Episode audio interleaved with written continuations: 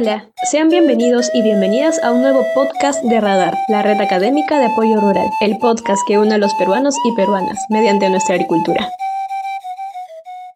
Hola, sean todos bienvenidos al podcast Radar, la red académica de apoyo rural. Mi nombre es Marco Chuyo, hoy estaré acompañándolos junto al profesor Edgardo Vilcará, quien es egresado de la Facultad de Agronomía y profesor de la Universidad Agraria de La Molina actualmente. Muchas gracias por estar el día de hoy con nosotros, profesor. Espero que ustedes y su familia se encuentren muy bien de salud en todo este contexto de la pandemia y de la cuarentena. Qué gusto, Marco. Muy buenas tardes. Un gusto escucharlos, eh, saludarlos y en medio pues, de toda la pandemia eh, igual seguiremos avanzando siempre, ¿no? Cole de cupio agrum así que seguiremos adelante. El día de hoy trataremos el tema de seguridad alimentaria, el cual es un tema muy recurrente dentro de las aulas, ya sea en conversaciones con los profesores o compañeros, amigos y familiares. Quizás no con las palabras exactas como seguridad alimentaria, pero se conoce al menos una idea de lo que es y lo importante que debemos saber. Eh, quizás usted nos puede explicar un poco más de lo que es o significan estas dos palabras de seguridad alimentaria. correcto. De la forma en que yo lo entiendo, eh, la seguridad alimentaria me da a entender que un niño, una mujer, un hombre pueden acceder a los alimentos necesarios día a día. Sin embargo, en lo personal, yo encuentro acá que hay algunos puntos que han dejado. Por ejemplo, si yo tengo dinero, seguramente puedo comprar arroz, puedo comprar maíz, puedo comprar carne de pollo, puedo comprar leche, etcétera.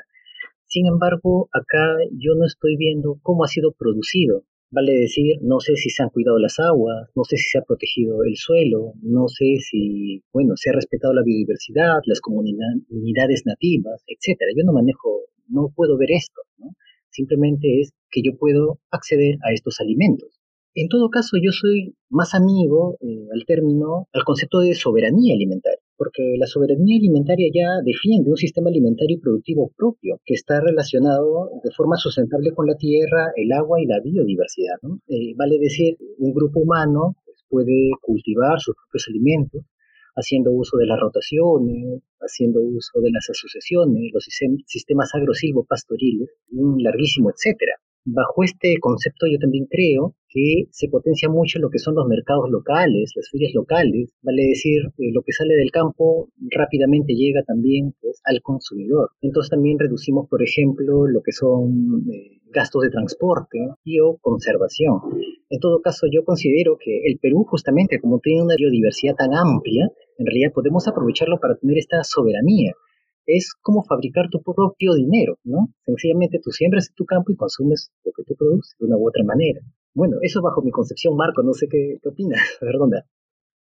Según algunos conceptos, eh, dice que la seguridad alimentaria trata de que las personas puedan acceder al producto y tener la capacidad económica de comprarlas y que estas aquí sean de buena calidad. Pero como usted dice, ¿cómo yo puedo saber que estas vienen de buena calidad, que han sido regadas con agua adecuadas, que han sido fertilizadas, si han tenido pesticidas o no? ¿Y qué pasa de las personas que quizás yo pueda comprar eh, un kilo de papa, ah, digamos que esté a 5 soles, no sé, un kilo de papa está un, un sol 30 antes, no sé ahora, y quizás que otras personas no tengan la capacidad económica de comprarla a ese precio, sino a menos. Entonces, las personas eh, individualmente no, no se puede catalogar como seguridad alimentaria individualmente, profesor.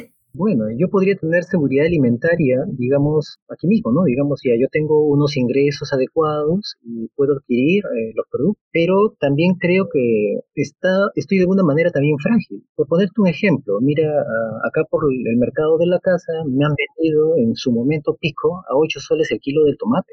Entonces me ha parecido bastante elevado en realidad en su momento, ¿no? El kilo también de, limón también estuvo alto, pero si yo eh, de alguna manera, tal vez caricaturesca, siembro tomates acá en el jardín, de alguna manera también puedo reducir mi dependencia, ¿no? A estarlo comprando en la calle. Mira, Marco, es que en general este, este concepto, el que yo te comento más que todo de soberanía alimentaria, veo que también cuida mucho la biodiversidad en, eh, bueno, a nivel mundial en realidad. A nivel mundial, por ejemplo, eh, yo considero que hay 12 especies que se utilizan para cubrir pues, eh, las necesidades nutritivas de la persona, ¿no?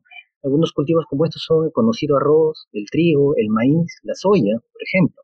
Eh, sin embargo, acá en el Perú tenemos al tarwi, que ha sido eh, domesticado y cultivado desde épocas prehispánicas. Entonces, es un cultivo que ha ido desarrollándose, coevolucionando también con plagas y enfermedades propias de la zona.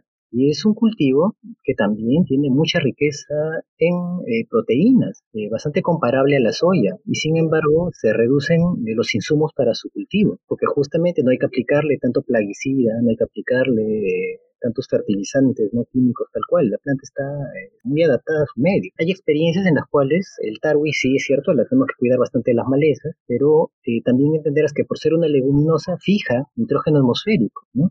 Y después de una campaña que había sembrado tarwi, luego puedes sembrar papa, puedes sembrar quinoa, por ejemplo, y eh, tu producción está de alguna manera más garantizada en realidad. Hay técnicas ya pasadas que han sido olvidadas de alguna manera, pero una vez leyendo unos libros ya un tanto viejos, veía experiencias, por ejemplo, en las cuales en un terreno amplio, y no necesariamente tan amplio, que estoy hablando de unas tres hectáreas aproximadamente, dividían este terreno en tres partes. La primera parte sembraban forraje. Indiscutiblemente ahí tenía que haber de una u otra manera también leguminosas, alfalfa, tréboles, ya sea el blanco, ya sea el rojo, etc. En una segunda parte se ponían los cultivos, vale decir la quinoa, la papa, el maíz, etc. Y en la tercera parte estaban las crianzas, ¿no? Ganado vacuno, ganado ovino, etc. Pasado un tiempo, se hacía una rotación, como ya, bueno, se ha visto como una práctica bastante conocida. Y usualmente la zona en la que estuvieron los forrajes, luego pasaban los cultivos, la quinoa, la papa, etc. Donde estuvo los cultivos, ahora pasa el ganado como tal. Y donde estuvo el ganado, ahí se vuelven a sembrar ahora otra vez los forrajes. Entonces estamos haciendo una rotación constante, aprovechando justamente los insumos propios de la tierra.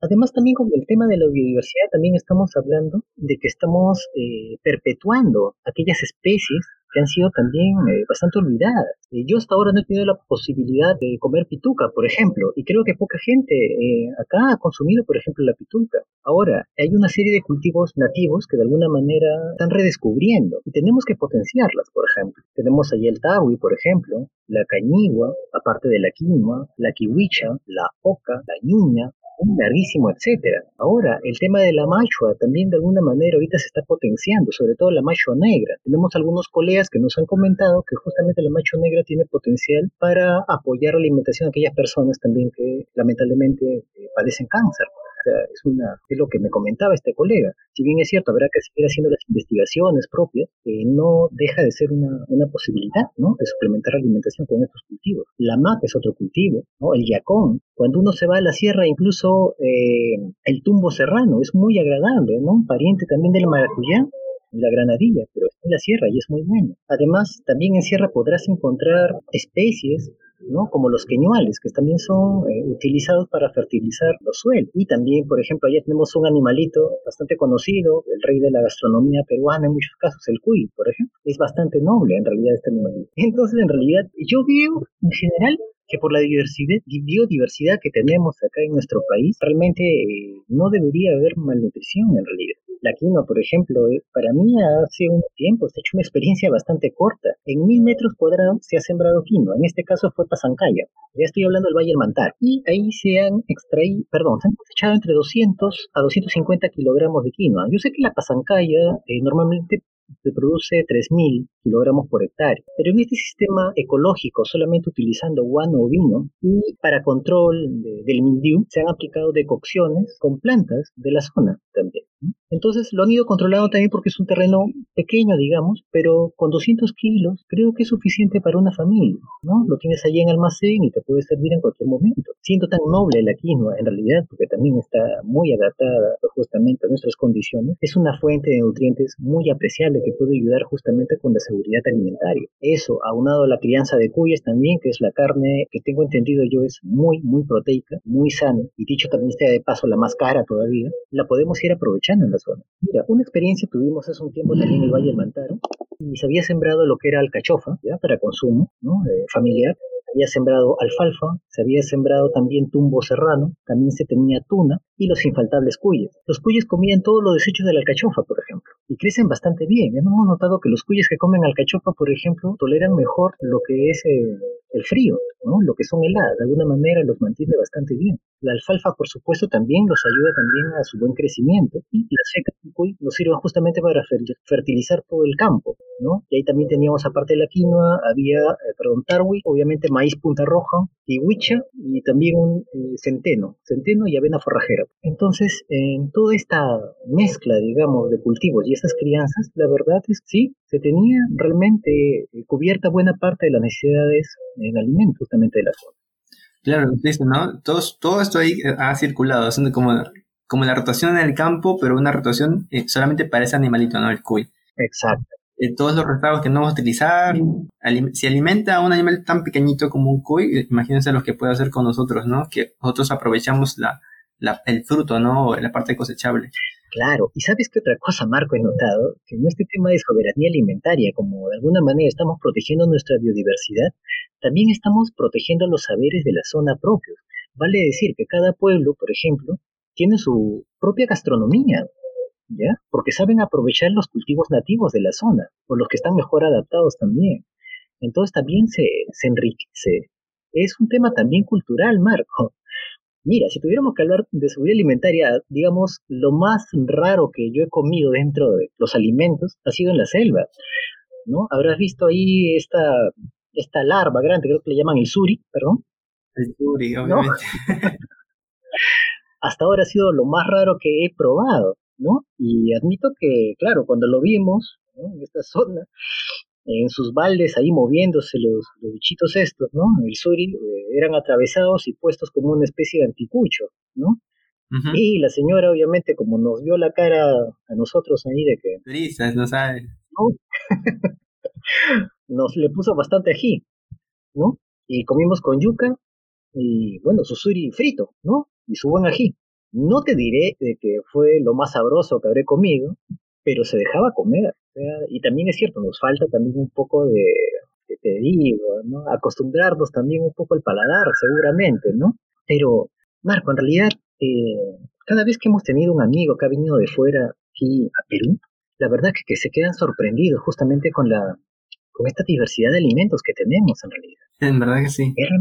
Porque tenemos o sea, el Perú en sí es muy diverso, ¿no? Y que cada lugar tenga cosas diferentes que comer. O sea, la selva es algo súper diferente a lo que se acostumbran las cosas, ¿no? Porque a veces nos parece raro que coman pues el suri, o a veces comen, hay unos caracoles gigantes. Es, es, es, es diferente, ¿no? Entonces, y la parte de la seguridad alimentaria es que cada, cada lugar tiene independencia de, su consumo, ¿no? de sus productos, que sea diferente. Exacto. Es una parte importante. Sí, realmente yo al menos eh, veo eso. Eh, cada vez que viajo no dejo de probar la, la, comida local realmente porque algo se aprende y hay algunos insumos que de alguna manera pues nos quedan olvidados, ¿no? hace un tiempo atrás estuve probando el tokosh. Excelente. ¿No? Y, la verdad es que tenía un olor un poquito a granja, digamos, ¿no? O sea, los colegas lo olieron y dijeron, oye, ¿qué, es esto? Y bueno, como yo había traído también, a veces traje, le digo, pues, sírvete un poco. Lo tomaron con un poco de miedo, ¿ya? Pero hay quienes, cuando lo probaron, sintieron pues un alivio inmediato, realmente en el estómago, ¿no? Entonces, este, les ha agradado. Tal vez no tengamos costumbre de consumirlo, pero la verdad, vamos, que con un poco de, de aprecio, un poco a la aventura, tal vez nos podamos atrever y podemos encontrar eh, beneficios, ¿no? Justamente con esta clase de cultivos, ¿no? Que no conocemos y sus formas propias de preparación. Sí, es cierto. El, aunque el toque también es una parte medicinal, creo que tiene alta cantidad de penicilina, que es antibiótica, ¿no? Yo recuerdo que hace un tiempo yo viajé a, a Huánuco y, este, y yo, yo fui muy mal, llegué muy mal a, a Huánuco y estaba, estaba muy mal. Entonces, las, cuando llegamos al pueblito que era pillado, mazamorra de tocos y le habían puesto piña. Piña era lo que le evitaba que oliera tan mal, ¿no? Y lo tomé y después de unos minutos ya estaba como que nuevo, o sea, me sentía mi cuerpo más relajado, no sentía el malestar tampoco de, del soroche, porque limeño, pues yo toda la vida aquí, eh, ir a otro ambiente me hace daño. claro, claro, es correcto. Pero mira, eh, siempre se puede de alguna manera ir eh, varios productos, o sea, recurrimos a la soya, al arroz, a los productos que se encuentran como de primera necesidad y los productores aquí en Perú eh, quizás abandonan su cultivo normal, digamos que ellos sembraban papa o sembraban otra cosa y o maíz y lo cambian por arroz, ¿no? Que es lo que se pide, es lo que pero cuando ellos sacan ya su cosecha, ¿no? Y quieren venderlo, eh, ese producto no puede competir con el importado, ¿no? Y no es que no haya, que no produzcan ellos suficiente para el Perú, ¿no? Sino que el precio es menor al que se importa, ¿no? Es así. Y en lo, en lo usual, en algún momento alguien me comentó que hay cierta fidelidad a la marca, me comentaron hace un tiempo, ¿no? Sí, independientemente de si fueran alimentos o lo demás. Pero en esta clase de, en alimentos no hay ningún tipo de fidelidad. Usualmente la persona compra lo que, lo que le alcanza el bolsillo, ¿no? Muchas veces lo más barato. Y si un cultivo eh, viene del extranjero o no, de otro lugar, digamos, donde viene beneficiado con subsidios y demás, pues va a competir deslealmente con, deslealmente con los cultivos eh, propios, nativos de la región, a la que vaya en realidad, ¿no? El Perú tiene una infinidad de variedades de papa, y sin embargo eh, paramos consumiendo las típicas que son para la industria, ¿no? Vale decir, este, única, por ejemplo, ¿no? Para las frituras y demás. Pero hay tantas, tantas variedades en realidad que deberíamos animarnos a probarlas todas. Si bien es cierto, muchas variedades de papas nativas no tienen la, la producción, la productividad, ¿no? Que las papas comerciales no deberían por eso ser desmerecidas. Y eh, yo creo que con las ferias regionales, locales y demás podemos también incentivar al poblador justamente al consumo de estas variedades eh, locales, variedades nativas. Bueno, lo que yo he estado viendo al menos. En lo personal, me agrada mucho a mí la papa, por ejemplo, ¿no? Hay otros países, por ejemplo, que la biodiversidad, siendo exagerado, podría entrar en una caricatura. en el, perdón, en una estampilla, ¿no? En el Perú no podría darse eso en realidad. Tenemos mucha biodiversidad y tenemos que aprovecharla en realidad. Nos falta conocer. Claro, esos papitas que tienen diferentes colores, ¿no? Sí, claro. O sea, y por comer solamente papa blanca, ¿no? Que adentro es un solo color y la papita nativa son diferentes formas, colores, ¿no? Claro, ¿no? La runtush, por ejemplo. Conozco mucho de eso todavía. Pero, una consulta. Eh, también, aparte de esto, tengo conocimiento que la disponibilidad de recursos hídricos, o sea, la cantidad de agua de un pueblo y las tierras que ellos poseen, eh, son muy importantes para tener tanto la seguridad alimentaria como la soberanía. Sí, sí, sí, es correcto. ¿Verdad? En el tema de soberanía alimentaria, al menos veo que van de la mano con técnicas agroecológicas en realidad, ¿no? Entonces cuidan también el suelo, cuidan también el agua, cuidan, claro, la biodiversidad y las costumbres locales y el saber local. Entonces, por ejemplo, eh, si recordamos un poco el antiguo Perú, ¿no? Recordarán ustedes acerca de los camellones, ¿no? Los típicos guaruguarus, por ejemplo, ¿no? Claro, en zonas, por ejemplo, también en Puno, ¿no? Las zonas circundantes, ¿no? O sea, o sea, estas técnicas de alguna, de alguna manera han sido un tanto olvidadas. Sin embargo, deben aprovecharse porque el manejo del agua también es importante. Primero porque nos ayuda también a controlar lo que son las heladas, ¿no? Funciona muy bien como un termorregulador, en realidad. Y sin embargo, eh, también hay cultivos que son más demandantes de agua que otros. Entonces también tenemos que ir seleccionando los cultivos de acuerdo a la zona en la que nosotros estemos trabajando, de una u otra manera. Algo así como cuando seleccionamos las variedades de quinoa también, por ejemplo, ¿no? dependiendo de las alturas. ¿no? La quinoa, por ejemplo, se siembra desde los 0 hasta los 4.000 metros sobre el nivel del mar, pero tenemos que ir seleccionando aquellas que son para valla, aquellas que son para zonas ya de puna, etcétera, etcétera, etcétera. El cuidado del agua, regresando al tema, es muy importante también, pero ¿cómo podemos aprovechar mejor el recurso hídrico también? ¿no? Se habla mucho acerca de utilizar coberturas para proteger el suelo, por ejemplo, el suelo no debe estar desnudo.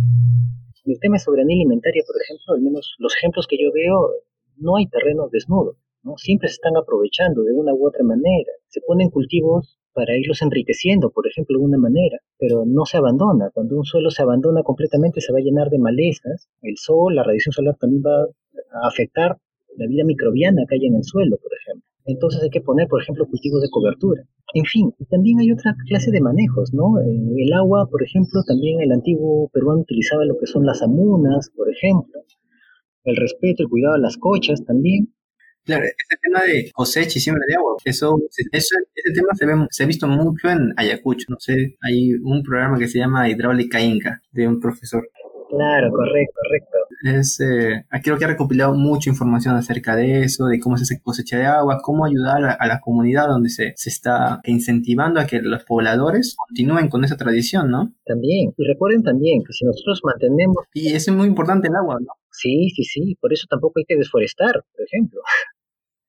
¿No? O sea, cuando deforestamos también obviamente vamos a perder agua.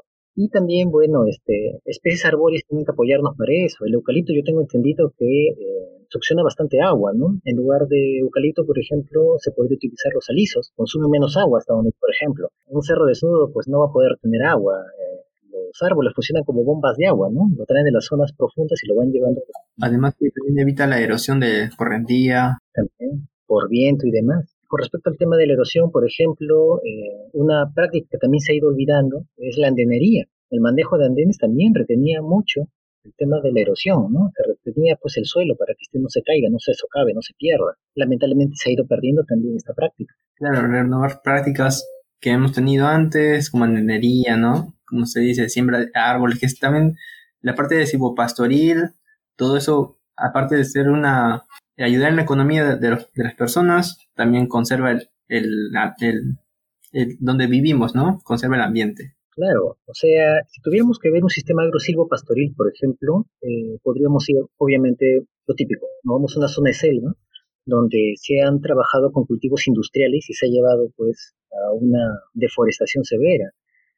En la selva peruana, por ejemplo, es común encontrar eh, oxisoles, ultisoles, por ejemplo, y una capa muy delgada de materia orgánica, muy, muy frágil en realidad. Y en épocas pasadas se han dado extensiones grandes en plena selva que han sido arrasadas con un bulldozer, por ejemplo, y se ha quemado todos los árboles que han estado en la zona, con lo cual se han liberado enormes cantidades de CO2, gases de efecto, invernadero, y se ha sembrado arroz. Y ese arroz, como estaba en una zona que no era la típica, ha producido una tonelada por hectárea. Eso no es negocio, ¿no? Entonces se ha talado, se ha quemado, se ha liberado CO2 y se ha sembrado arroz. Una vez que el arroz ha sido cosechado, una campaña, dos campañas, obviamente se hace otra vez ese, se vuelve a hacer esa deforestación en una zona continua, ¿no? Entonces, esto no ayuda. Ahora, esa zona que ha quedado completamente deforestada, obviamente se va, se va a perder, porque el suelo de la selva es bastante frágil. Ahora, ¿qué hacer con ese suelo que ha sido completamente deforestado? Bueno, una práctica podría ser eh, recuperarlo, obviamente, con un cultivo de cobertura, un cultivo, digamos, algo como el centrosema, por ejemplo, es una leguminosa que es utilizada como forraje. Entonces eso ayuda a fijar nitrógeno, ir mejorando justamente ese suelo que ha sido dañado y posteriormente se puede ahí sembrar otras especies, tales por ejemplo como café, cacao, yuca, etcétera, ¿no? Podemos ir mejorando ese suelo deforestado, ¿no?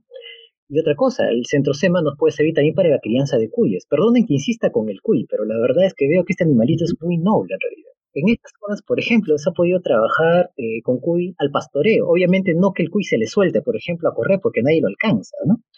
Pero se pueden hacer unas jaulas móviles, aproximadamente de 0,80 por 1,20 metro de largo y altura puede ser 50 centímetros, ¿no? Se le pone al cuy en una zona donde está el centro sema, el cuy va comiendo el centro sema durante el día y luego va rotando. Entonces va recuperando el terreno y tú tienes también una provisión de proteína de origen animal. Entonces, eh, pero es cuestión de conocer, ¿no? Qué cosas tenemos también en la zona, qué cultivos tenemos en la zona y las capacidades que tengamos. Algo que yo he notado en general, que a veces es olvidado, es que las personas de cada región, de cada localidad, de cada zona, tiene una propia cultura, en realidad. Y a veces uno eh, malentiende el concepto de hombre culto, en realidad. En mi opinión, eh, una persona de campo es culta si conoce el manejo, por ejemplo, de sus recursos, del suelo, de las variedades que tiene, la climatología que posee, etcétera, y el manejo de sus cultivos propios. Y hay un culto académico que maneja las formas de cultivo, ¿no? lo que es abonamiento, lo que son rotaciones y un larguísimo etcétera. Yo creo que sería bastante dable, adecuado, que aquella persona culta de campo se dé la mano con un culto académico, porque entre ambos pueden conseguir mejores cosas. Seguramente algunos, muchos agrónomos no conoceremos, digamos, la pituca en sí, pero conocemos los manejos típicos que se le puede dar un cultivo. Y una persona propia de campo seguramente conoce ese cultivo mejor, y otros que nosotros ni siquiera los hemos probado. Pero si nos damos la mano podemos conseguir cambios en realidad, en pro de la seguridad alimentaria, en pro de cuidar el suelo, en pro de cuidar la biodiversidad, el agua y los recursos, que no son inagotables en. Bueno, así lo veo yo al menos. Sí, claro, un complemento, ¿no? Entre la experiencia del agricultor y los conocimientos que nos enseñan ¿no? en las aulas, que no son tan diferentes, sino que se pueden complementar. Eh, usted también decía que el, problema ¿no? que existe en la selva, ¿no? Sí, así lo voy entendiendo de alguna manera. El problema que hay en la selva es, es sobre la, la migración, ¿no? De, de las personas también. la agricultura migratoria y quizás existen motivos que nos alejen o acerquen a la meta de soberanía y seguridad alimentaria, profesor? Se puede entender con eso como con las migraciones, de la despoblación rural, la disminución de la, de la población activa en el campo. Creo que también las migraciones, cuando se ocurren de forma inadecuada, pueden ocasionar problemas como lo que se ocupa en, en la selva o el desempleo que hay en Lima o en otras provincias. Correcto. Cuando en un medio rural, por ejemplo, no existen las condiciones, no hay buenas cosechas, pobres crianzas, escasa producción de leche, en, fin, ¿no? Eh, se dan migraciones, justamente. Hay poblados, eh, al menos los que he podido visitar en un momento, en los que hemos visto que la población está comprendida casi exclusivamente por niños y por ancianos. Población que estaría dentro de la PEA, jóvenes, adultos, no estaban en esta zona, ¿no? Porque había habido justamente una migración, un éxodo y muchas veces estos son a la ciudad, ¿no? Se van a la capital para vender eh, su mano de obra, ¿no? Su trabajo es como tal, ¿no? Entonces, de alguna manera, estos poblados pues quedan un tanto abandonados. Hace años atrás, más o menos por el año 2007, yo estuve caminando por unos terrenos en el norte del Perú y llegué a ver terrenos que estaban vendiendo en 2.500 soles la hectárea. Y eso está muy bajo en realidad. Eso fue realmente bueno, no, nunca había llegado yo a ver un precio tal cual. Y el caballero que en ese momento estaba ofreciendo el, terreno era porque justamente él era una persona de avanzada edad y eh, sus hijos pues no estaban con él para apoyarlo, ellos ya estaban fuera. Ahora, los terrenos están bien cuidados, justamente, hay una producción adecuada, entonces no habría necesidad de irlos abandonando, sino que la gente se incentiva a quedarse. La población joven es, en mi opinión, una de las más valiosas que tenemos en realidad, quizás la más valiosa. Y es una pena que esta población justamente tenga que irse a otros lugares a vender mano de obra en realidad. Si estas personas son están capacitadas y luego pueden volver al terruño, yo creo que sería eso más adecuado en realidad. Claro, esa es la misión, pues, ¿no? O sea, no está mal que los jóvenes o las personas migren a otras ciudades, pero la cuestión es que no lo hagan por necesidad, sino por deseo de querer estudiar y volver a, su lugar y aplicar todo lo que han aprendido, ¿no? Es correcto, así lo veo yo al menos, ¿no? Y es penoso también cuando un joven se va tan lejos, adquiere conocimientos y todo y luego decide quedarse, bueno, claro, el país lo pierde, ¿no? Por así decirlo. Claro, el joven está en todo su derecho, ¿no? De decidir dónde, dónde quiere desarrollarse, pero claro que para el desarrollo local, nacional, sería recomendable que esta persona vuelva, ¿no? Con todos los conocimientos que trae. Y en estos lugares rurales con mayor razón, creo yo, porque imagínate que de la zona rural se vayan todos los jóvenes, son pueblos que se van realmente a quedar vacíos en realidad, ¿no? No van a ayudar, van a empobrecerse, van a depreciarse, creo yo, ¿no? Además, en lo personal, Marco, creo yo que cuando en una zona, en un poblado, se ha solucionado el tema alimentario de buena, de buena manera, entonces yo creo que ya otras industrias empiezan a crecer.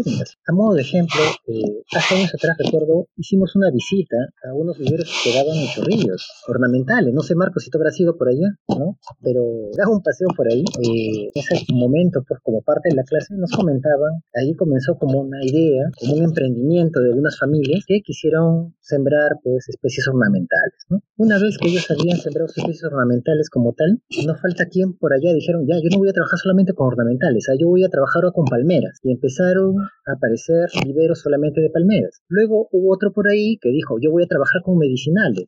Entonces empezó a hacer un pequeño vivero de plantas medicinales. Ajenjo, paico, menta, etc. Por ahí apareció otro que dijo, ah, ya, yo voy a vender acá lo que son abonos. Y el día que fuimos a verlo tenía estiércol de ganado equino, vacuno, etcétera, y lo mezclaba también y vendía pues justamente abonos, compost y demás. No faltó por ahí quien empezó a, fabricar macetas, ¿correcto? Luego otro empezó a fabricar también estructuras de fierro para portar la maceta. Y como el peruano obviamente le gusta comer y en estas zonas había gente que ya estaba yendo a vender mano de obra, a trabajar en la zona, pues aparecieron los restaurantes. Una cosa fue jalando a la otra en realidad. En consecuencia, si en una zona empezamos a tener el sustento ya desarrollado, eh, provisto, está cubierto, empezarán a aparecer también otros rubros como tal. ¿no? Empezará a turismo, por ejemplo, porque donde hay bastante biodiversidad, hay alimento, pues va a haber gastronomía, entonces va a haber turismo.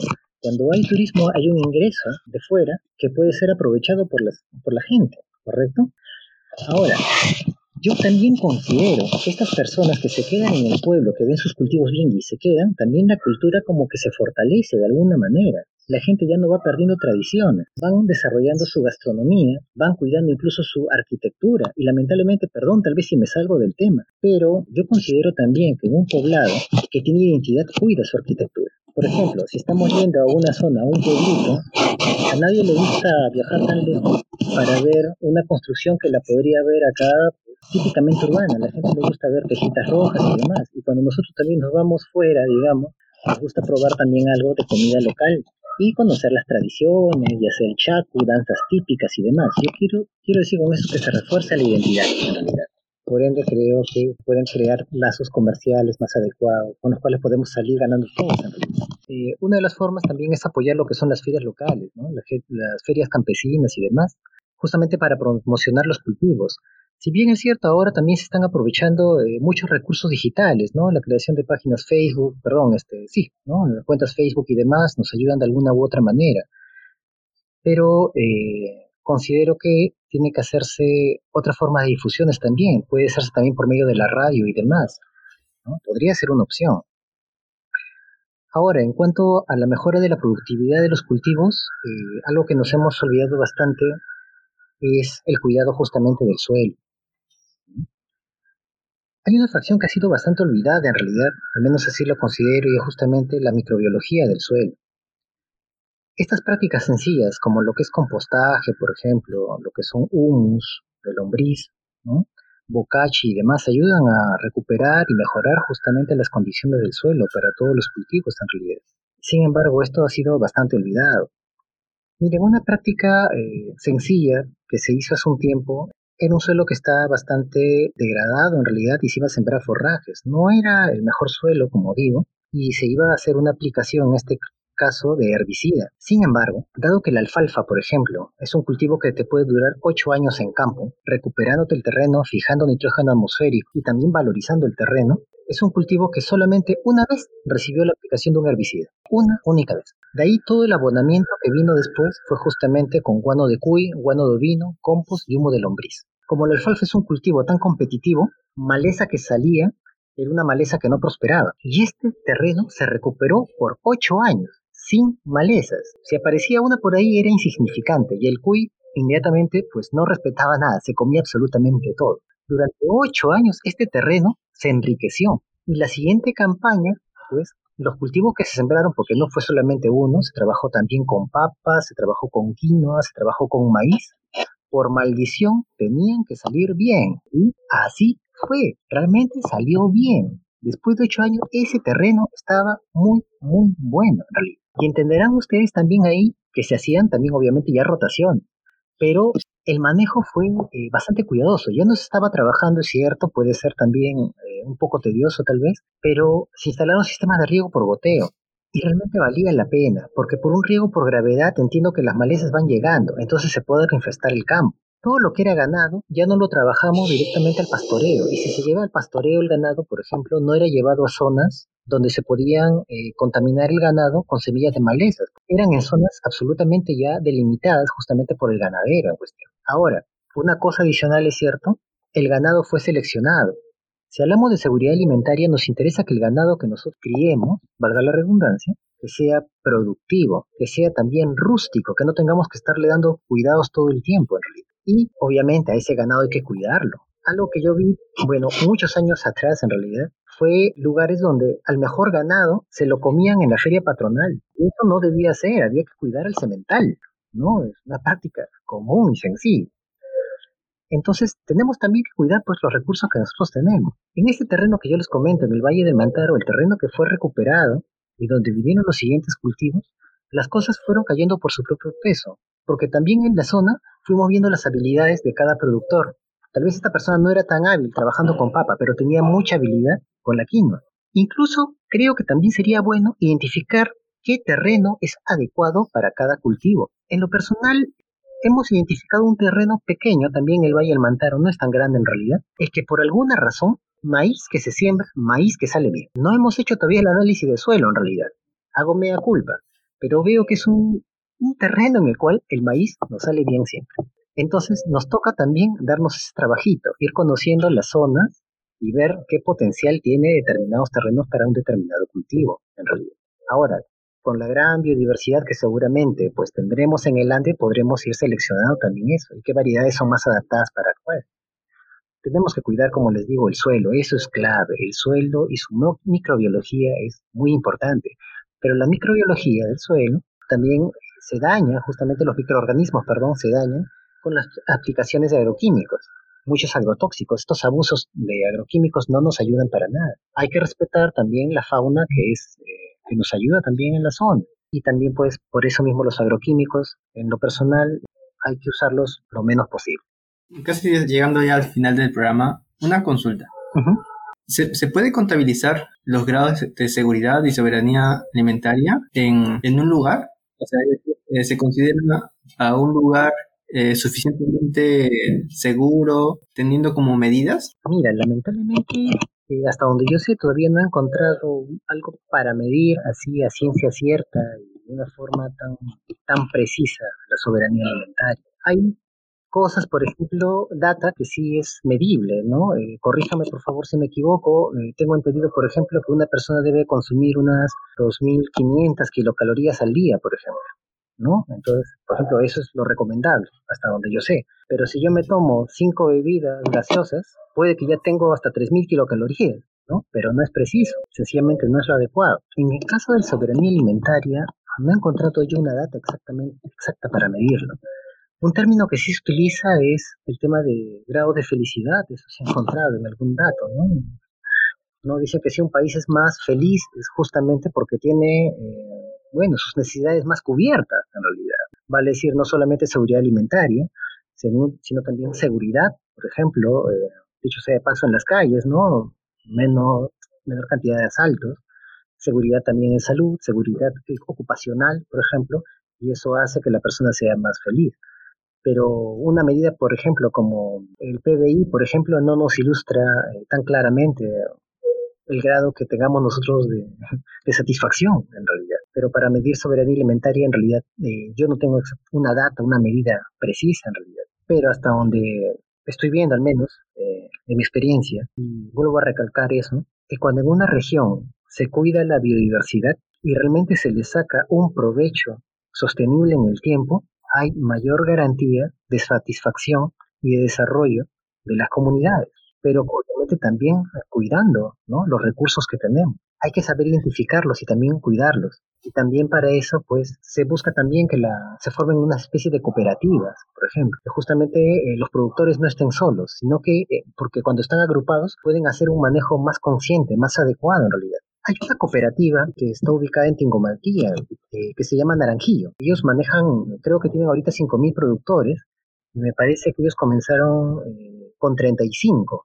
Al menos eso dice en su página web. Naranjillo comenzó con 35 socios y ahora son más de 5.000 socios. Ellos producen, por ejemplo, lo que es cacao, producen lo que es café, miel y todo lo que tiene que ver con esto. Y viajando a Tingo María, que de repente encontré ahí la gran cooperativa, ¿no? Naranjillo. Y yo recién entendí a qué se referían cuando me pidieron que les traiga, que les lleve un naranjillo a mis colegas. O sea, imagínense, hay gente de fuera que conoce lo que nosotros desconocemos y somos los locales. Entonces, tenemos un jalón de orejas todos, creo, que nos falta pues justamente viajar, un poquito estar más atentos pues a, las cosas, publicitándose el boca a boca, el Facebook, etcétera, pero pueden llegar otras personas a un mercado que de alguna manera sabrá valorarlos. Y hay gente realmente que está interesada en estos productos. Ustedes saben que los cultivos orgánicos están creciendo, la demanda por esos cultivos, ¿no? Justamente, la preocupación por la salud está creciendo día con día. Y los productos nativos también, ahorita mismo hasta donde yo sé, hay mayor interés por estos, por los beneficios que tienen, sobre todo aquellos que tienen estos colores oscuros, ¿no? Porque tienen justamente antioxidantes y todo este tema que eh, la gente lo valora ahora por un tema de salud o también para de alguna manera minimizar el efecto del envejecimiento, me parece, ¿no? Que también tiene una demanda por ese lado. Entonces se puede aprovechar. Sí, quizás también nosotros mismos podamos aprovechar eso. O sea, primero valorar internamente y luego pasarlo a otros países. Eso también creo que es la una parte importante. Conocer lo nuestro, consumir lo que tengamos y si podemos mandarlo. Creo que para algunas personas es importante tener ese, esa recompensa económica. Ellos también quieren seguir adelante, quieren mandar a sus hijos a estudiar. Claro, es correcto. En conclusión, nosotros actualmente como país eh, podemos sentir una soberanía. Yo pienso que tenemos acá los insumos justamente para poder alcanzar esa soberanía alimentaria. Yo considero que sí, pero bueno, nos toca ponernos pues manos a la obra. Creo que lo primero sería conocer con qué contamos, luego saber cómo manejar aquello con lo que contamos y cuidar también aquel entorno que nos permita proteger también lo nuestro luego obviamente incentivar el consumo de esto. Como se dijo, hacer esa complementación entre los saberes de los campesinos, ellos conocen mucho de su ambiente, de las cosas que pueden sembrar, las cosas que no, y fusionarlas con profesionales tanto de economía, agrónomos o tecnistas, ¿no? Y toda la infinidad de profesionales que tenemos y así poder crecer. Si conociendo podemos compartirlo. Yo considero que sí, acercar justamente al hombre del campo, al, del campo con el académico, ¿no? Si nos damos la mano podemos alcanzar grandes cosas. Así que pues, nos toca pues este justamente ponernos en contacto y empezar a trabajar. Impulsar todo esto que de alguna manera le dicen extensión. Exactamente, la extensión. Todo este problema que sucede en el mundo, quizás algunos compañeros nuestros, nuestros oyentes, se unan y salgan al campo a conocer y ayudar a las personas. Es correcto. Sería genial, la verdad. Estamos llegando ya al final de la transmisión y darle muchas gracias a los que nos han escuchado el día de hoy. Agradecerle a usted, profesor Vilcara, por acompañarnos invitar a los compañeros que nos sigan en redes, también comunicarse con ustedes si, si desean conocer un poco más. El profesor es un gran profesor está en la universidad con nosotros y quizá usted quiere decir sus últimas palabras. Bueno, yo solo quiero agradecerle el haberme invitado, me da gusto y me han traído muy gratos recuerdos la FEU. En algún momento yo también apoyé a la FEU en mis años mozos, así que esto me tiene para mí eh, muy complacido. Les agradezco la oportunidad y para cualquier cosa, por favor, comuníquense conmigo. Muchas gracias por acompañarnos en el podcast Radar. Somos la red de apoyo rural. Muchas gracias, Pasonki. Yo me puedes pedir con una última frase, que es no debemos olvidarnos de ser comunidad y de hacer comunidad. Soy Marco Chucho y hasta la próxima.